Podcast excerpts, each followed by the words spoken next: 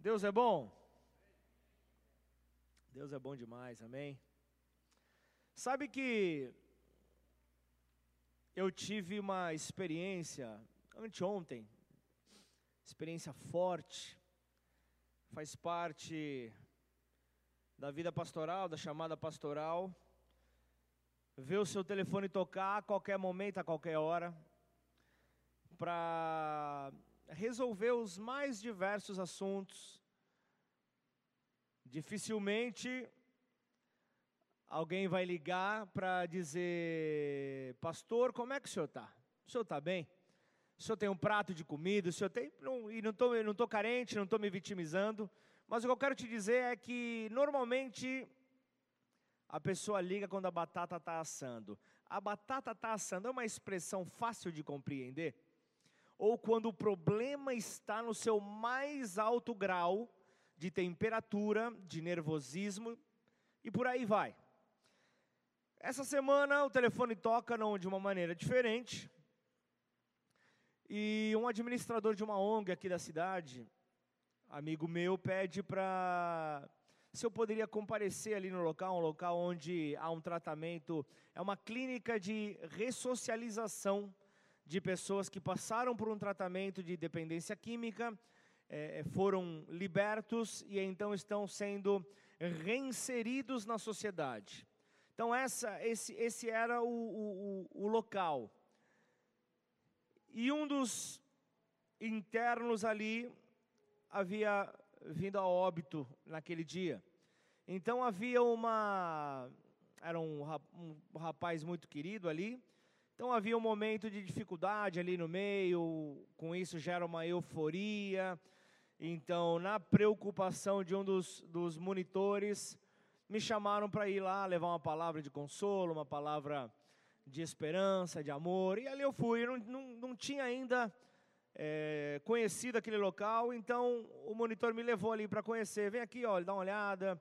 Mostrou o refeitório, mostrou parte de lazer, me mostrou ali uma parte de estudos, me foi mostrando um quarto aqui, um quarto ali. Aí eu entrei ali, tinha gente em um quarto, gente no outro. Aí eu fui num quarto ali, tinha uma pessoa deitada.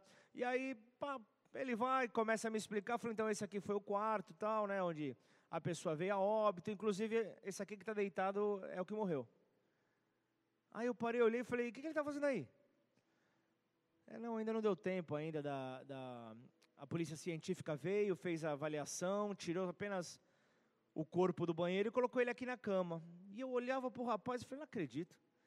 O cara me chamou no quarto ali, o... e o defunto ali. E aquilo mexeu comigo.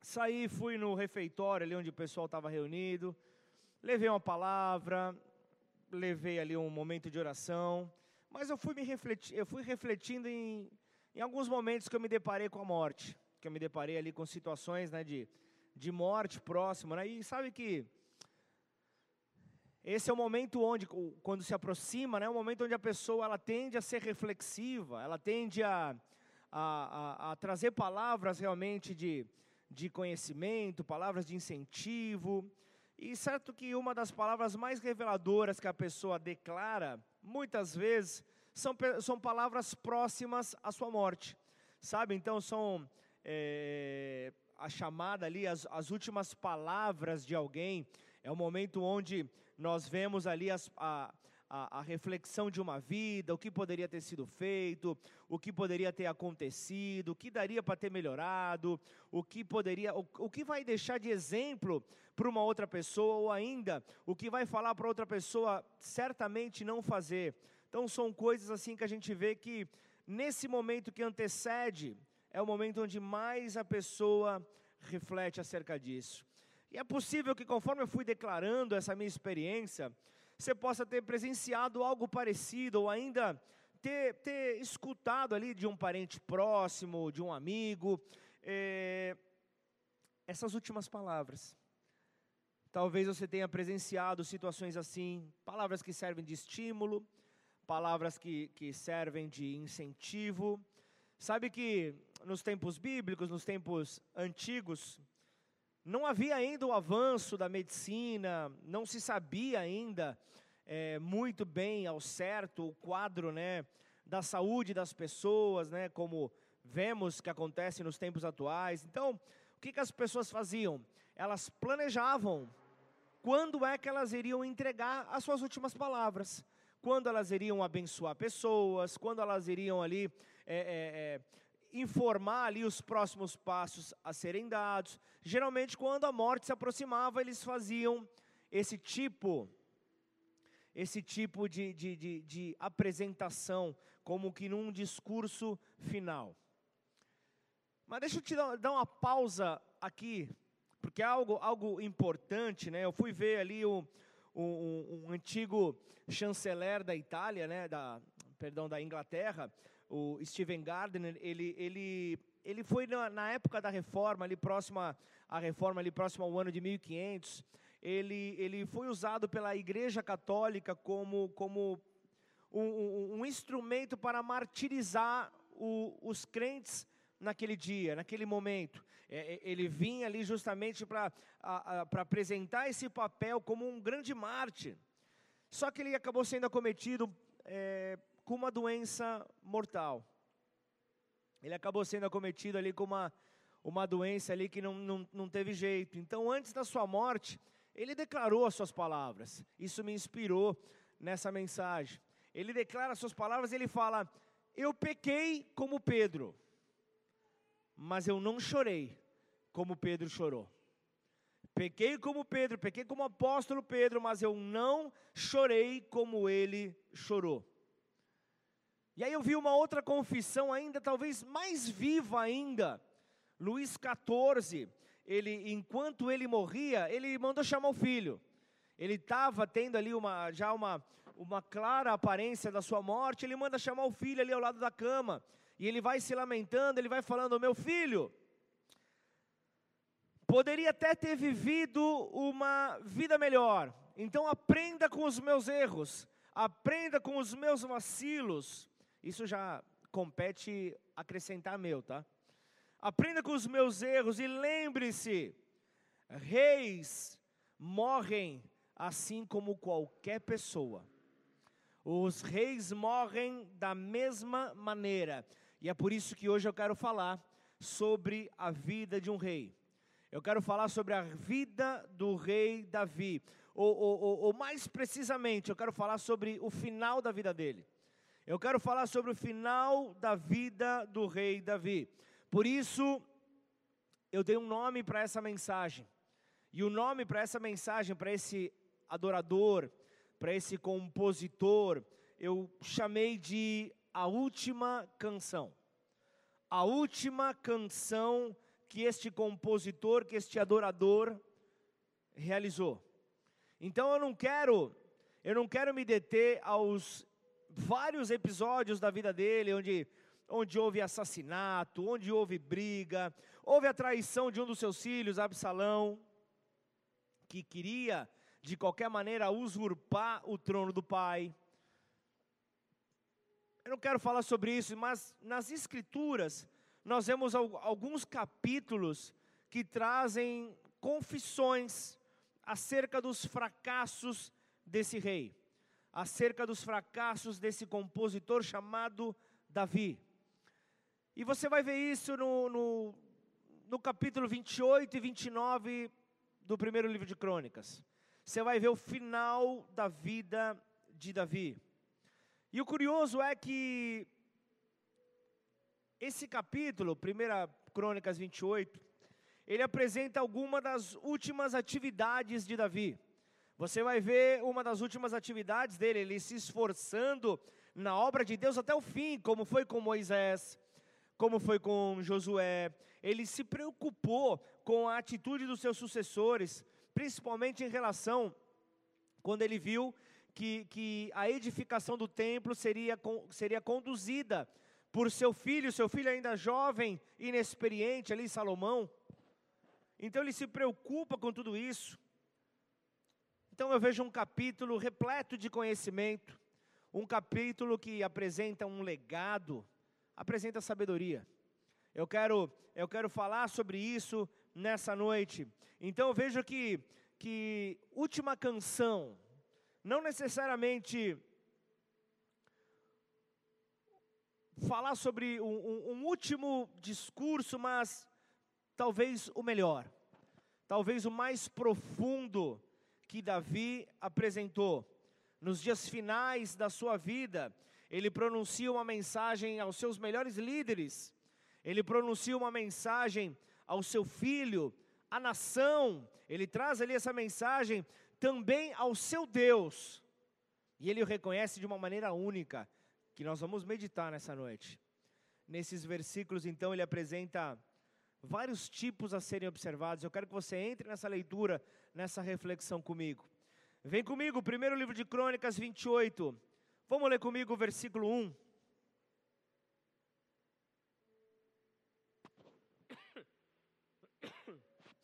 Primeiro Crônicas 28, versículo 1.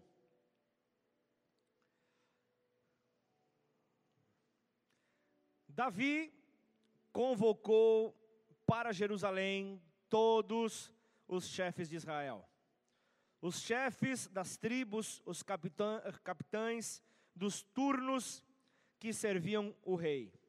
Os capitães de mil, os de cem, os administradores de todos os bens e rebanhos do rei, e de seus filhos, bem como os oficiais, os poderosos e todos os guerreiros valentes. Você pode pôr a mão sobre a tua Bíblia? Vamos orar por um instante. Curva sua cabeça e feche seus olhos. Pai, aqui estamos diante da tua palavra, Senhor. Ela que é vida, ela que é esperança, ela que traz direção. Portanto, fala conosco nessa noite, é o que nós te pedimos, ó Pai. E desde já te agradecemos em nome de Jesus. Amém. Você pode aplaudir o nome do Senhor? Isso fala já de adoração, gratidão por aquilo que Ele vai falar sobre a tua vida nessa noite. Então você leu comigo aqui o primeiro versículo de 1 Crônicas 28. Davi deseja ter uma palavra de despedida. Ele quer ter uma despedida e para isso ele convoca os seus principais líderes. Ele convoca a tropa de elite, ele convoca o que ele tinha de melhor. Esses eram os homens mais importantes da nação judaica. Eram os homens mais importantes, patente alta. Era homem realmente com um critério altíssimo que Davi usou. E eram homens que participavam ali de uma nação praticamente invencível nas guerras. Então eu falo aqui de um reino que era respeitado. Eu falo de um reino respeitado, até mesmo temido pelas nações vizinhas. Temido pelas nações vizinhas, e o mais importante, eles adoravam ao Deus verdadeiro por meio das canções desse compositor, da adoração, dos salmos que esse adorador compunha. Algo que estava relacionado à vivência dele com o seu Deus. E sabe que nesse tempo, em vez de, de, de dar um lustre, de dar um talento nos seus troféus, como o grande rei de Israel, falar o quão poderoso ele foi, Davi fez outra coisa. Pula comigo para o versículo 4 para você ver. Olha a postura desse homem que não quis falar, abrir ali a sua sala de troféus. Ele agiu de uma maneira diferente, olha a postura dele. Ele fala assim no versículo 4: O Senhor, Deus de Israel, me escolheu. Ele me escolheu de toda a casa do meu pai, de todo o reino, para que eu fosse rei sobre Israel para sempre. Porque ele escolheu Judá por príncipe e da casa de Judá escolheu a casa do meu pai. E entre os filhos, entre todos os filhos de meu pai, ele se agradou de mim, para me fazer rei sobre todo Israel. É bonito de ver que Davi jamais se esqueceu de como é que ele chegou até o posto de rei. Ele jamais esqueceu de como ele havia ocupado a posição de rei. E no final, e no final da sua vida, ele quer que todos saibam como isso aconteceu. Ele quer que todos saibam disso, que o seu reinado só foi ocupado pela graça de Deus, não por, por aquilo que ele tinha para oferecer, mas pela graça de Deus. Então ele recusa um pedestal de louvor. Ele recusa uma, uma, uma, uma é, é, babação sobre ele. Então, volta um pouquinho comigo agora para você entender como é que o rei pensava. Volta para o versículo 2. Volta para o 2. Você vai ver como, o que é que passava na cabeça de Davi. Olha só, 1 Crônicas 28, 2. O rei Davi se pôs em pé e disse: Meus irmãos e meu povo, escutem. Eu tive a intenção de edificar um templo onde pudesse repousar a arca da aliança do Senhor e para que fosse o estrado dos pés do nosso Deus. Eu havia feito preparativos para essa construção. Porém, Deus me disse: quem foi? Deus disse a Davi. Porém, Deus me disse: Você não edificará um templo ao meu nome, porque é homem de guerra e derramou muito sangue. Uau! Olha a chamada aqui que Davi toma. Talvez você deve se lembrar, ou se você conhece um pouco da história de Davi, dos últimos 15 anos do reinado dele, ele passou ali subjugando eh, os seus inimigos, ali os inimigos de Israel, ele buscava unificar eh, a nação, ele buscava consolidar o reino, ele buscava trabalhar em favor. Então Davi, ele manifestou o desejo de edificar um templo para Deus. Algo bom. Algo realmente considerável.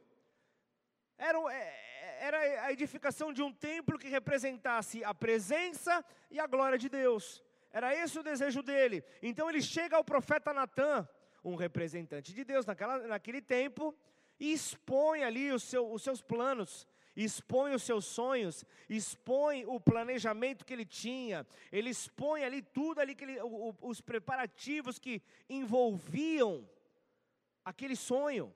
E eu vejo aqui, eu vejo aqui na história dele que ele que,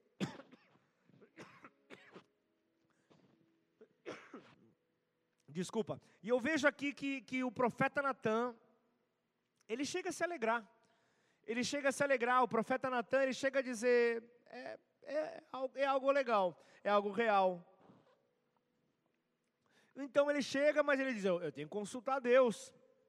Então ele vai, consulta a Deus, e Deus diz, não, diz para Davi que eu não quero que esse projeto saia das mãos dele.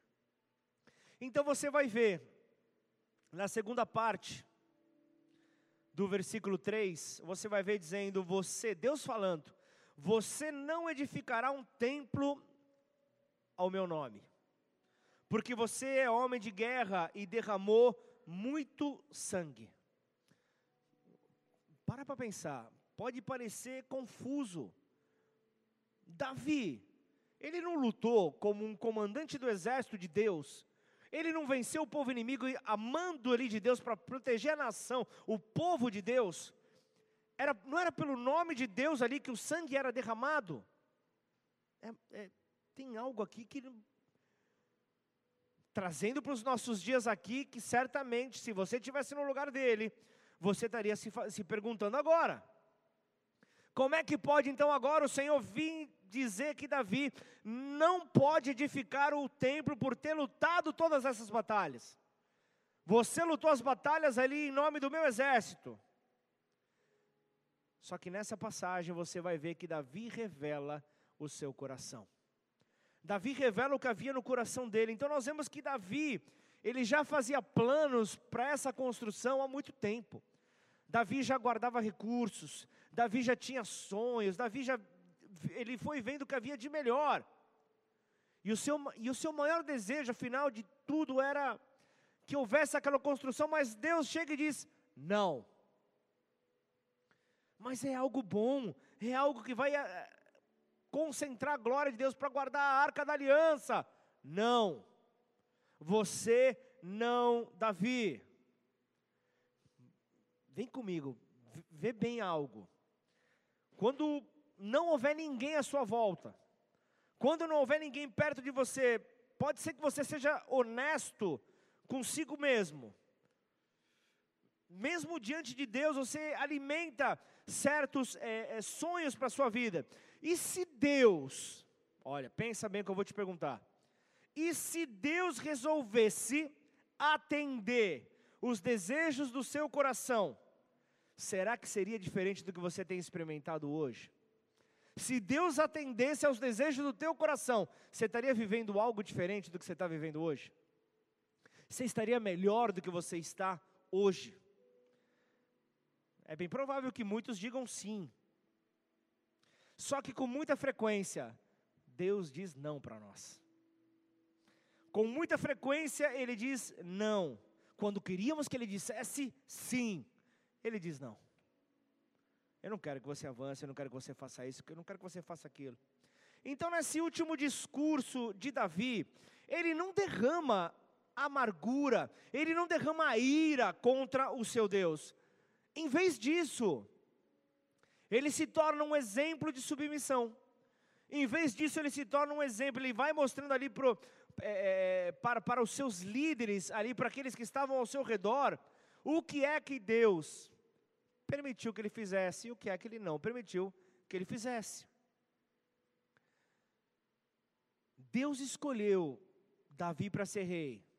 Agora, o filho dele, Salomão, Deus escolheu para edificar o templo. Escolhe Davi para ser rei, mas Salomão era o que iria edificar. E o curioso é que ele usou todos os planos de Davi. Deus usa todos os planos de Davi com as mãos de Salomão. Meu Deus. Eu não vou ler agora, mas. Não, eu vou ler sim, eu vou ler sim. Vem pro, pula para o versículo 9. 1 Crônicas 28, vamos até o 14, tá? Tu, meu filho, Salomão, conhece o Deus de teu pai e serve-o de coração íntegro e de alma voluntária, porque o Senhor esquadrinha todos os corações e penetra todos os desígnios do pensamento. Se o buscares, ele deixará achar-se por ti. Se o deixares, ele te rejeitará para sempre. Agora, pois, atende a tudo, porque o Senhor te escolheu para edificares casa para o santuário. Sê forte e faz a obra. Deu Davi a Salomão, seu filho, a planta do pórtico com as suas casas, as suas tesourarias, os seus cenáculos e as suas câmaras interiores, como também da casa do propiciatório. Também a planta de tudo quanto tinha em mente, com referência aos átrios da casa do Senhor, e a todas as câmaras em redor, para os tesouros da casa de Deus e para os tesouros das coisas consagradas.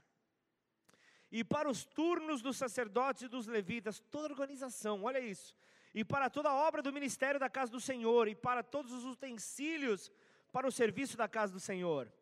E para concluir, especificando o peso do ouro, para todos os utensílios de ouro de cada serviço, também o peso da prata, para todos os utensílios de prata de cada serviço. Então aqui, Deus mostra como Davi está revelando o seu coração, nos detalhes do templo que ele passa a Salomão, seu filho. Ele mostra ali, ele fala do ouro, ele fala da prata, ele fala dos castiçais, ele fala até da organização do sacerdócio. Imagina, os últimos 15 anos Davi ele passa organizando cada. Ele, ele juntou recurso, ele juntou cada moeda, ele juntou tudo ali, ele planejou, ele projetou de, cada detalhe do templo do Senhor. Ele fez as contas, ele fez a organização, mas a essa altura da narrativa, a essa altura do texto, nós deveríamos estar ouvindo um discurso de um homem amargurado, afinal de contas, talvez se estivéssemos lá, ele estaria dizendo de uma maneira diferente, falando: Olha só, eu estou colocando todos os recursos que eu ganhei, estou entregando o meu ouro, estou entregando a minha prata, estou entregando o meu tempo de estudo, estou entregando os planos que eu fiz, a organização que eu fiz. Eu estou falando alguma bobeira aqui? É bem provável. É bem provável que nós faríamos isso. É bem provável que nós falemos, puxa, na hora de comer o filé mignon, o Senhor me manda me retirar? O senhor, eu, eu preparei tudo. O Senhor coloca outra pessoa, as mãos de outra pessoa para apenas dar o start, começar. Como você ficaria? Imagina Davi na sua reclamação: é, é esse o obrigado que eu recebo, Deus? É esse o obrigado que eu recebo sobre o trabalho que eu tive nos últimos anos da minha vida? Diferente disso, Davi apresenta o seu coração, Davi apresenta a sua submissão a Deus. Diferente disso, ele entrega cada detalhe para o seu filho. Sabe que as coisas na vida de Davi não, não aconteceram como ele imaginava, mas ainda assim, ele mostrava que Deus era digno de adoração. Ainda assim, ele mostrava que o Deus que ele cria era digno de adoração. Então, se você hoje está na faixa aí, vai dos, dos 50, vai dos 40, dos 50, 60, 70, talvez você está antenado na realidade do discurso de Davi. Talvez você está ali pensando nesse discurso que Davi apresentou. Talvez nessa altura do campeonato, nessa altura da vida, você já não abra mais uma empresa multinacional. Talvez sim, e se você abrir, me chama para fazer ali um culto de adoração inaugural. Mas é talvez você não, não vai mais abrir essa empresa multinacional.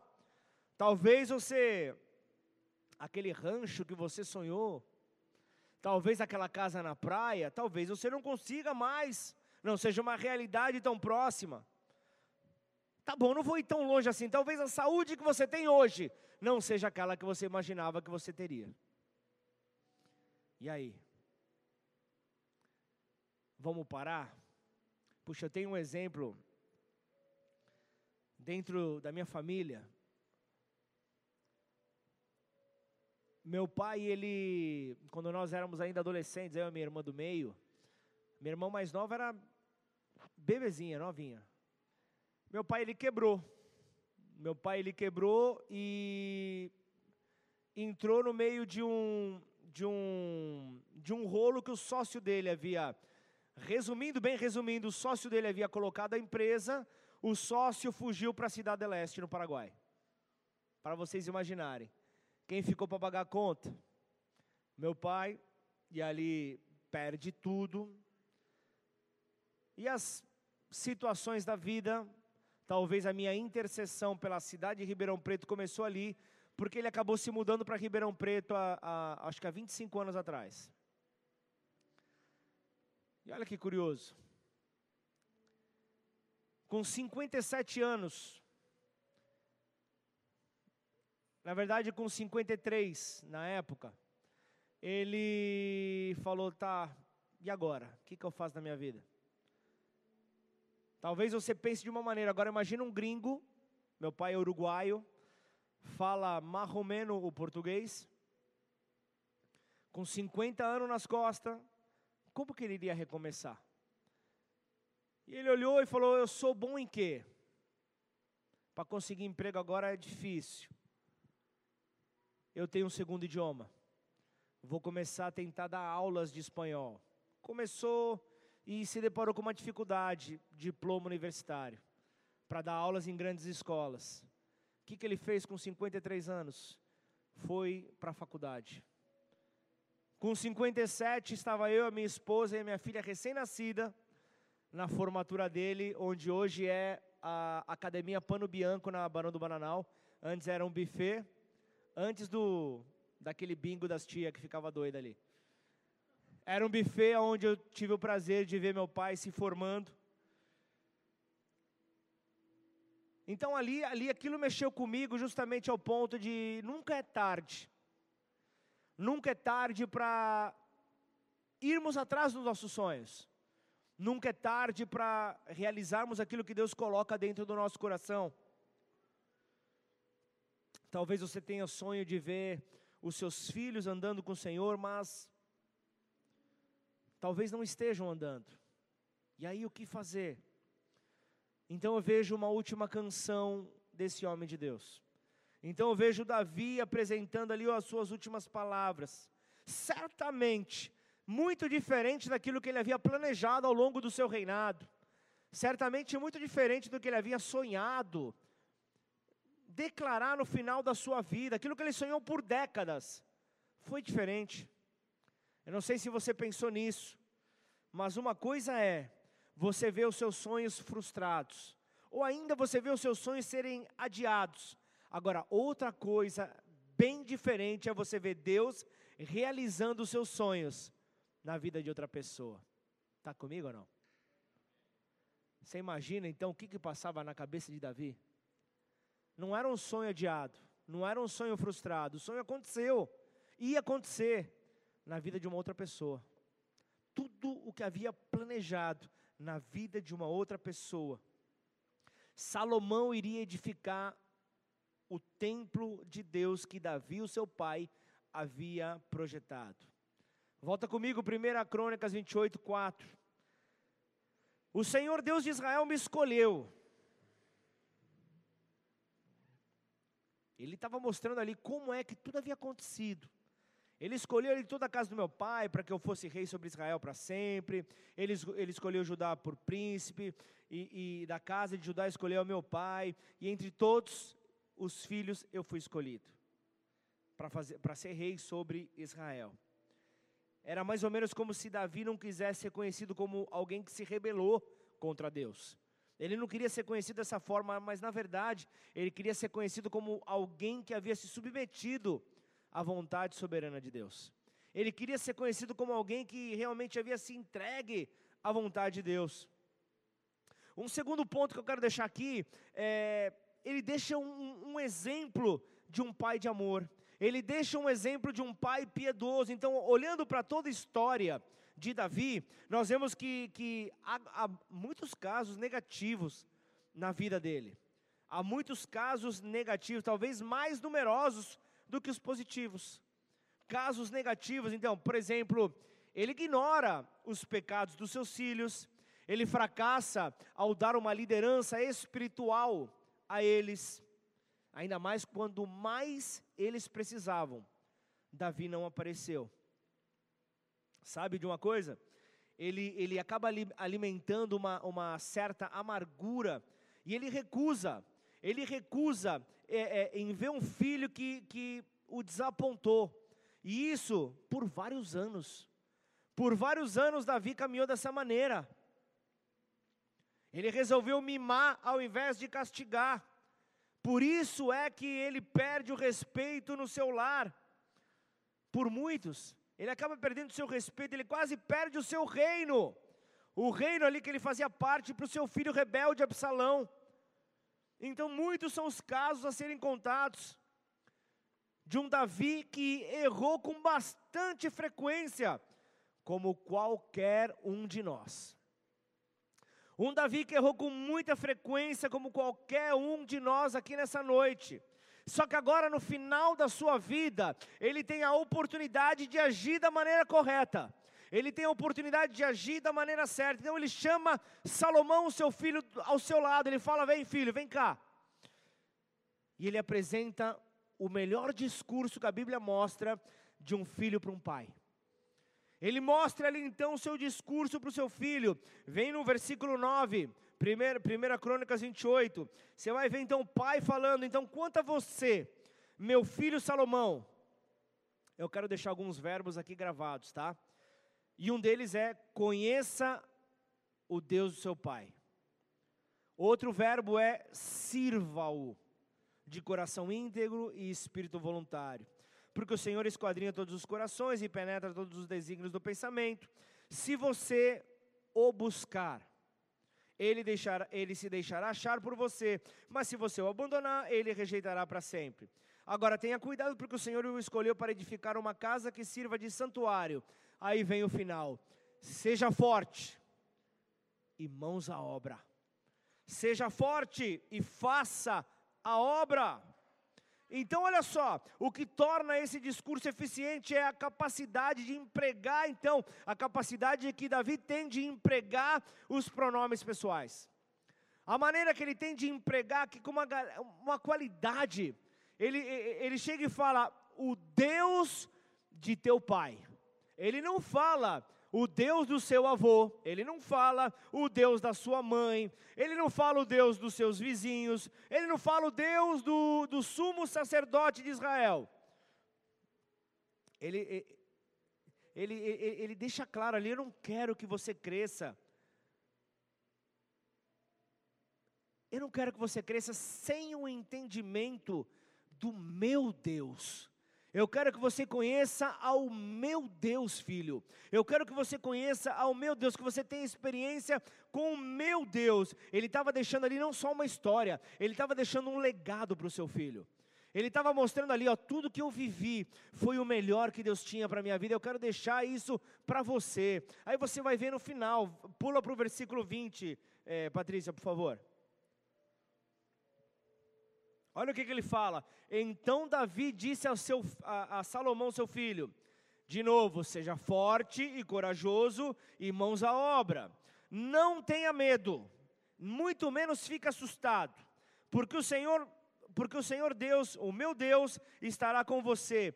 Ele não o deixará nem o abandonará, até que você termine todas as obras para o serviço da casa do Senhor.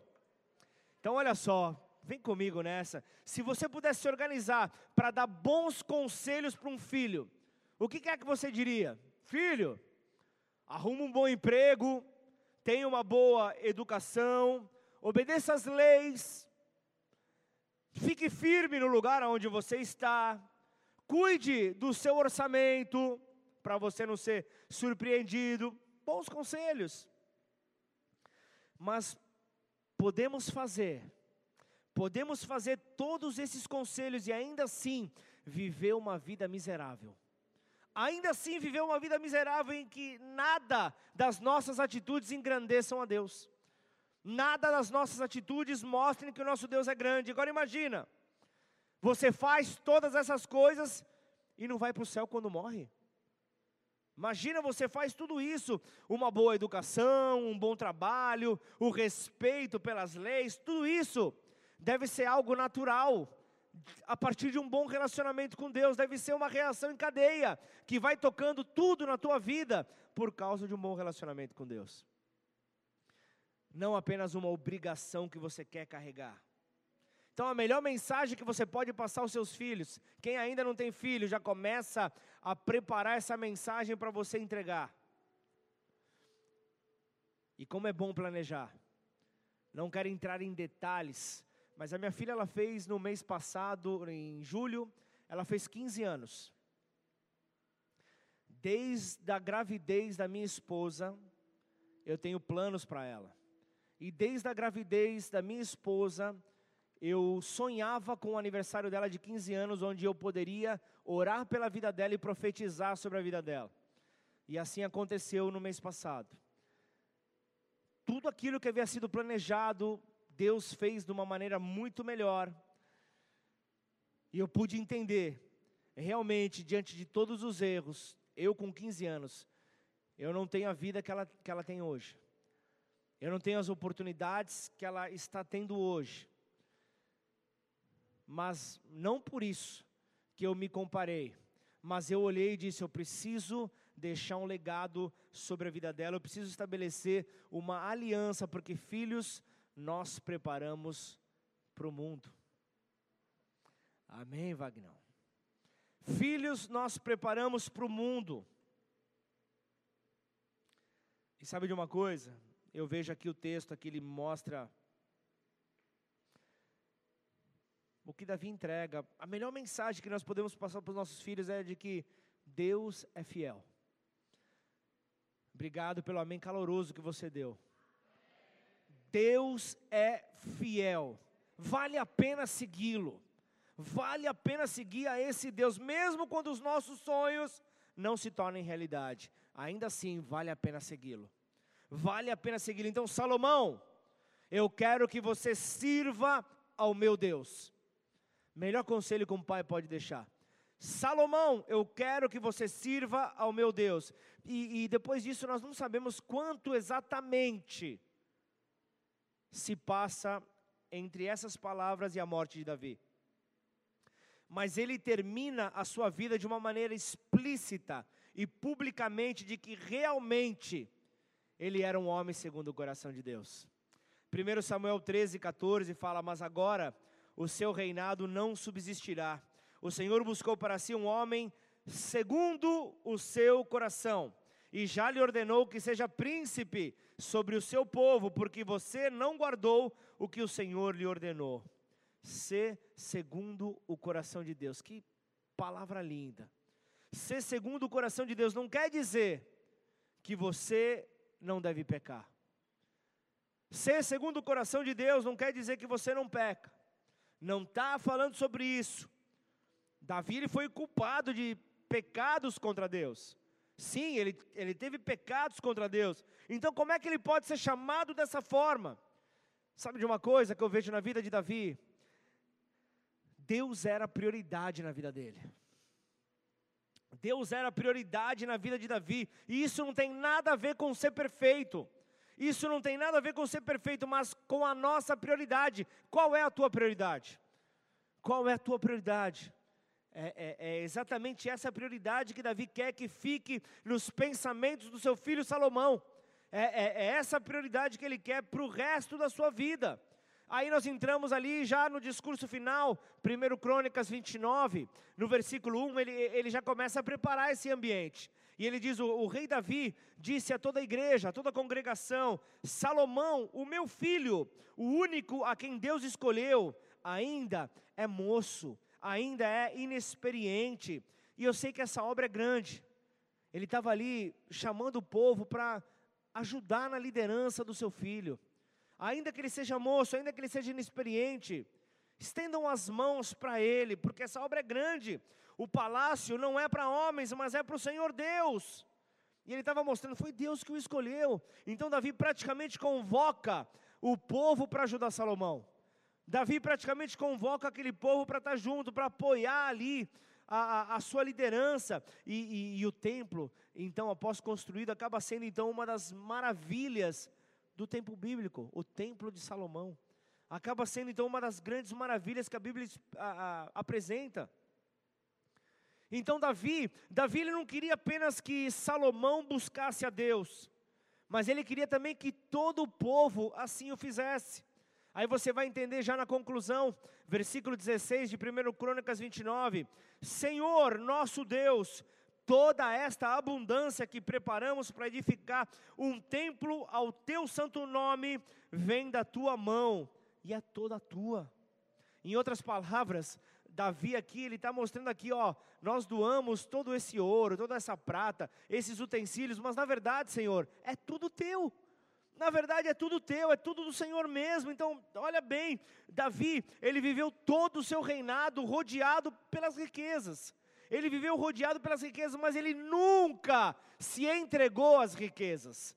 Por mais que as riquezas fossem o seu cotidiano, ele não se submete às riquezas, ele não se entrega às riquezas. Aí o texto continua, é, versículo 18, ele fala assim: Senhor, Deus dos nossos pais Abraão, Isaque e Israel, conserva para sempre no coração do teu povo estas disposições e pensamentos firma o coração deles em ti. Aí vem a oração de um pai para um filho. Aí vem o versículo 19: E ao meu filho Salomão. A gente precisa declarar isso. E ao meu filho Noa, dá um coração íntegro, um coração pronto para guardar os teus mandamentos, Senhor os teus testemunhos, os teus estatutos, fazendo tudo para edificar esse palácio para o qual eu fiz todos esses preparativos. Então, Davi, ele não está pedindo um, um, por um reino é, é, poderoso, ele não está pedindo uma segurança tal de que os inimigos não poderiam se aproximar de Salomão. Ele não pediu uma proteção para o seu filho, riquezas para o seu filho. Ele não pede uma vida confortável para Salomão, seu filho. Ele não pede para que todos os seus sonhos se realizem. Porque, afinal de contas, Davi tinha propriedade para saber que nem sempre os sonhos se tornam realidade. Senhor, apenas dá um coração íntegro para o meu filho, porque diante desse coração íntegro ele vai fazer todas as coisas. Diante dessa integridade ele vai te servir. Diante dessa integridade ele vai confiar no Senhor. Aí, aí volta comigo, agora vem comigo no versículo 20. E ele fala assim: Então Davi disse a Salomão, seu filho: Seja forte e corajoso e mãos à obra. Não tenha medo nem fique assustado, porque o Senhor Deus, o meu Deus estará com você, filho. Ele não o deixará nem o abandonará até que você termine todas as obras para serviço da casa do Senhor. Então, de uma forma simples, o rei Davi está dizendo aqui: faça a vontade de Deus que você conhece. Obedeça a esse Deus. Não apenas, não apenas seja forte e corajoso. Não apenas Salomão tenha boas ideias mas faça algo, faça algo para Deus com a sua própria vida, entrega a sua própria vida, Salomão. E então tenha certeza que Deus jamais te abandonará. Tenha certeza de que Deus jamais vai te deixar desamparado. Então, concluindo essa mensagem, imagina aqui Davi, um Davi idoso, com seus cabelos brancos, talvez repousando nos braços de Salomão fazendo esse discurso maravilhoso de despedida, fazendo essa última canção. Então imagina só essa canção, presta atenção, filho. Eu fui rei por 40 anos. Por 40 anos eu reinei, eu andei nessa terra por mais de 70. Para para pensar comigo. Eu, eu, eu, eu fui pastor, eu fui soldado. Filho, eu fui um fugitivo. Eu fui pecador, eu fui poeta, eu fui compositor, eu fui rei, filho. Eu fui rei também e, e eu nunca vi Deus me abandonar. Eu nunca vi Deus me desapontar. E então quero te dizer, filho, Ele é digno de confiança. Ele é digno de confiança. Eu tropecei várias vezes. Várias vezes eu me esborrachei. E Ele estava sempre ao meu lado. Ele estava sempre ao meu lado para me levantar. Ele nunca cometeu um erro sequer comigo, filho. Por fim, um gesto piedoso de amor é deixado por Davi. E essa é a canção que eu quero mostrar. Davi, é, 1 Crônicas 29, 10. Davi louvou o Senhor diante de toda a congregação e disse: Bendito és tu, Senhor, Deus de Israel, nosso Pai de eternidade a eternidade. Teu, Senhor, é o poder, a grandeza, a honra, a vitória, a majestade, porque teu é tudo o que há nos céus e na terra. Teu, Senhor, é o reino, e tu te exaltastes como chefe sobre todos. Riquezas e glória vêm de ti, Tu dominas sobre tudo, e na tua mão a força, a poder. Contigo está o engrandecer e o dar força a todos. Agora, ó nosso Deus, graças te damos e louvamos o teu glorioso nome. Você pode adorar o teu Deus aí no teu lugar? Aleluia! Esses versículos formam uma linda poesia, a última canção de Davi. Ele diz que tudo é de Deus e merece o devido louvor sobre todas essas coisas.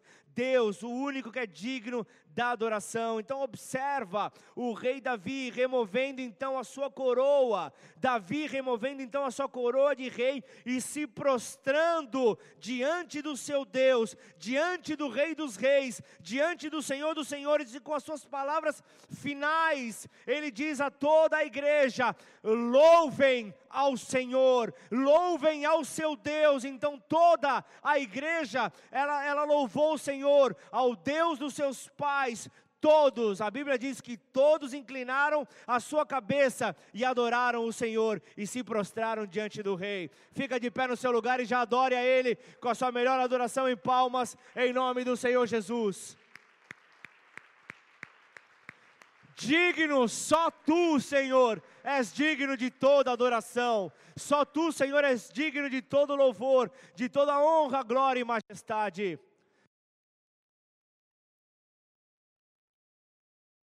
Em nome do Senhor Jesus, Pai, nós queremos entregar a Ti, Senhor, toda adoração, Pai. Como é digno, como o nosso Deus é digno de ser exaltado, independente se os nossos sonhos eles são realizados ou não, independente se os nossos projetos, independente se tudo aquilo que nós é, é, é, desenhamos ao longo da nossa vida vier a ser realizado por meio das nossas mãos, ainda assim o Senhor é digno de uma linda canção, ainda assim o Senhor é digno de toda adoração. Por isso, eu quero poder nessa hora declarar de uma maneira profética: reativa os sonhos no teu coração, reativa os sonhos, ainda que não seja você, ao longo da tua vida, realizá-los mas você vai ver o nome do teu Deus sendo engrandecido, já valeu a pena. Você já foi um instrumento e você ali, você ali nos céus, ah, você vai ver ali os heróis da fé chegando para você e dizendo como, como você conseguiu no ano de 2022, como você conseguiu se mover por uma fé daquela maneira quando tudo dizia que não, quando tudo estava contrário a você, você continuou, você avançou. Eu imagino que Paulo pode pensar, eu imagino que Elias pode pensar, eu imagino que Moisés, o que Josué pode pensar diante da tua fé diante do que você, da forma como você se move sobre esta terra, da forma como você consegue olhar para uma situação como essa e ainda dizer: todo louvor seja dado ao meu Deus. Todo louvor seja dado ao único digno de toda adoração, a Ele a honra, a Ele a glória, a Ele seja dado todo o domínio de eternidade a eternidade. Ele continua sendo Deus. Ele continua sendo Deus. Então, se você puder, essa não vai ser a tua última canção. Tem muito ainda para você fazer em nome do Senhor, mas faça dessa canção a canção mais importante da tua vida. Faça o declarar dessas palavras, o, o, o ato de maior importância, de maior adoração ao Rei dos Reis e Senhor dos Senhores. Abra os teus lábios e adora teu Deus em nome de Jesus. Mova-se sobre nós. Sempre, Senhor, mova-se. Te desejamos. Nos ajuda, Senhor, a ter um coração, Pai, como teu filho, Pai. Nos ajuda a ter um coração, Pai, que coloca o Senhor como a prioridade. Nos ajude, Senhor, a ter esse coração, Pai, que não deixa a sua vaidade querer falar mais alto nos ajude a ter um coração que possamos, ó Pai, pensar, ó Pai, em Ti, pensar no nosso próximo, Senhor. Manifestando amor, manifestando compaixão, manifestando, Pai, a Tua alegria, Senhor, que está sobre nós. E que assim possamos, ó Deus, nos mover, Pai. Nos mover por meio do Teu Santo Espírito, Senhor, para cumprir, Pai, com o papel que o Senhor entregou para cada um de nós, Pai, na missão que cada um tem, Senhor, nessa terra, Pai. Queremos preparar com as nossas vidas, ó Pai, uma canção de adoração ao Senhor. Por isso que essa mensagem possa ter despertado pessoas a, a adorar a Deus independente da circunstância isso fala de se mover sobre gratidão. Jesus, na última ceia, com os seus discípulos, já sabendo quais seriam os, os, as próximas cenas, já sabendo o que viria a acontecer, que ele teria que se entregar, que ele haveria de morrer, para depois ressuscitar. Ele se senta à mesa com os seus. E ali no momento de unidade, num momento de total tranquilidade, repouso em Deus, então ele ministra ali a última ceia. E ao ministrar essa última ceia, com toda a preocupação que poderia estar vindo sobre aquele que era 100% homem. Ele pega o pão como um símbolo do seu corpo que seria moído na cruz.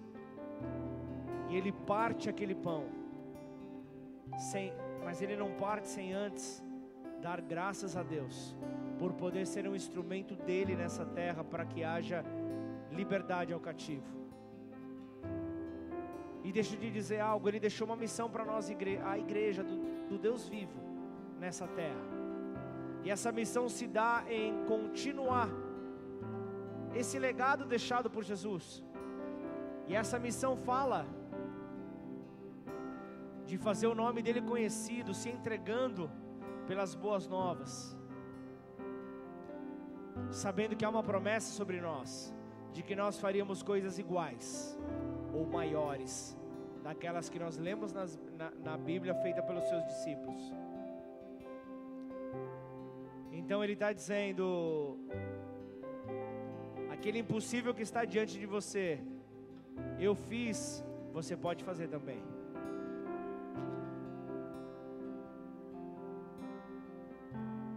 O cego apareceu diante de você e eu trouxe à vista a ele novamente. Você pode fazer isso também. Se, se tão somente você crer, você verá a glória de Deus. Por isso, Senhor, nessa noite nós entregamos, ó Pai, a nossa confiança diante de Ti, Senhor. Sabemos que Jesus tinha a fé perfeita, tem a fé, a fé, perfeita. Muitas vezes, ao orarmos por pessoas, ó Pai, vamos com fé, mas aquela frase, e se não acontecer nada, nos paralisa, vem como um frio na nossa espinha. Muitas vezes coloca incredulidade ali no lugar onde o ambiente não poderia ter incredulidade. Por isso, eu quero orar no nome do Senhor Jesus e dizer para você: mova-se pela fé genuína no Salvador, mova-se pela fé no teu Redentor que te faz passar por sobre toda a incredulidade, por toda dificuldade. Saiba que Ele é Deus, saiba que não há outro maior do que Ele, e assim, viva aquilo que Ele coloca diante de você, para que Ele possa ser então representado nessa terra e o nome dele engrandecido. mas eu não posso terminar essa reunião sem antes dirigir uma, uma oração a você que ainda não entregou a sua vida a Jesus, ainda não pediu para que Ele conduzisse os seus passos, não o fez de, de uma maneira explícita, não declarou, talvez no seu coração você creu, mas os teus lábios ainda não declararam. Assim como a terra foi feita pela palavra declarada, a Bíblia diz em Romanos 10 que se com o teu coração creres e com teus lábios confessares a Jesus como Senhor e Salvador, haverá salvação. Então aí do teu lugar, não importa se você veio pela primeira vez hoje, não importa se você ainda é novo nessa casa, o que está em questão aqui é a tua decisão em entregar a sua vida a Jesus. Se esse é teu desejo, levanta a tua mão aí no teu lugar. Eu quero orar por você. Eu quero poder fazer essa oração juntos. Você não está sozinho. Aleluia, aleluia. Repete essa oração comigo. Declara, Pai.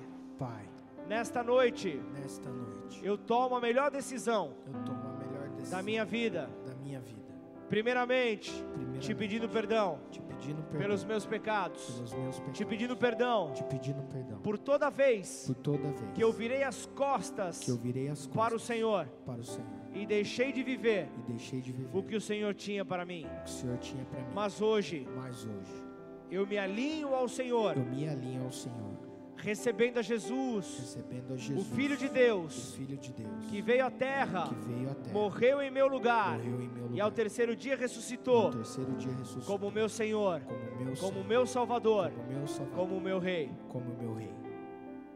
escreve o meu nome Escreve o meu no nome livro da vida. no livro da E vida. a partir de hoje, E a partir de hoje, muda a minha história. muda minha história. Em nome do Senhor Em Jesus. nome do Senhor Jesus. Pai, em nome de Jesus, eu quero entregar cada vida, Senhor, diante de Ti, diante do Teu altar, diante da igreja,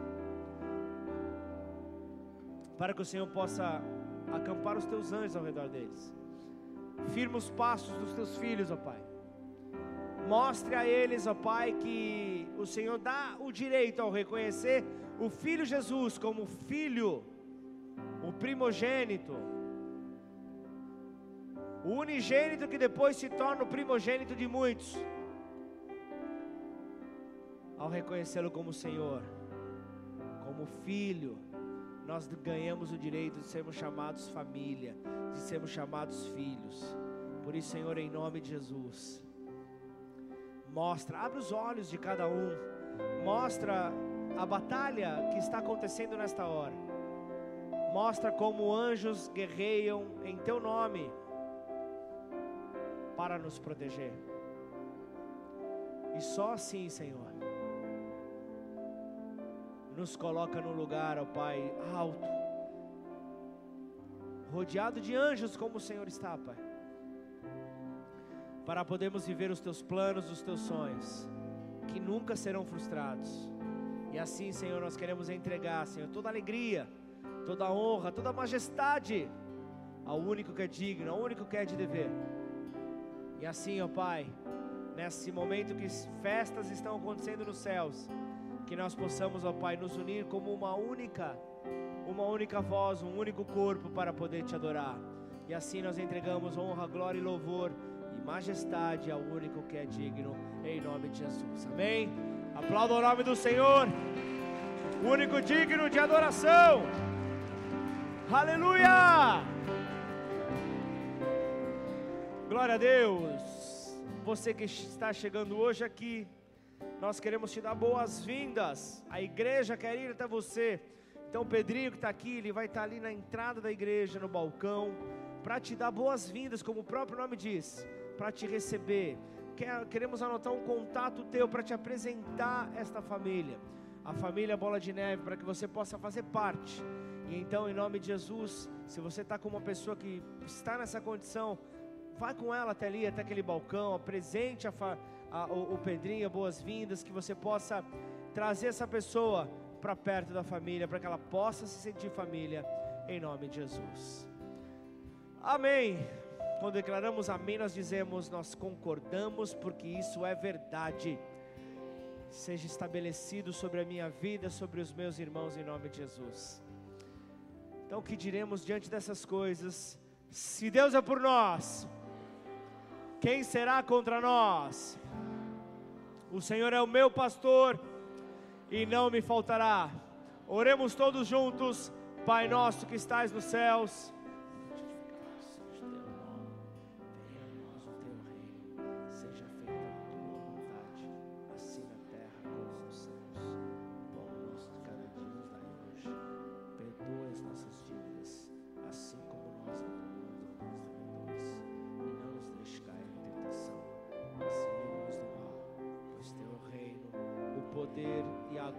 Para sempre. Amém. Aleluia. Glória a Deus, com o amor de Deus Pai, a graça do Filho Jesus e as consolações do Espírito Santo da promessa estejam sobre as nossas vidas, de hoje até que Ele venha. Como servo desse Deus Altíssimo, eu quero declarar que a tua vida possa ser uma linda canção de adoração ao nosso Rei. Em nome do Senhor Jesus, vá debaixo dessa bênção, debaixo desta palavra e que você possa frutificá-la em nome de Jesus. Amém? Deus te abençoe, vai na paz.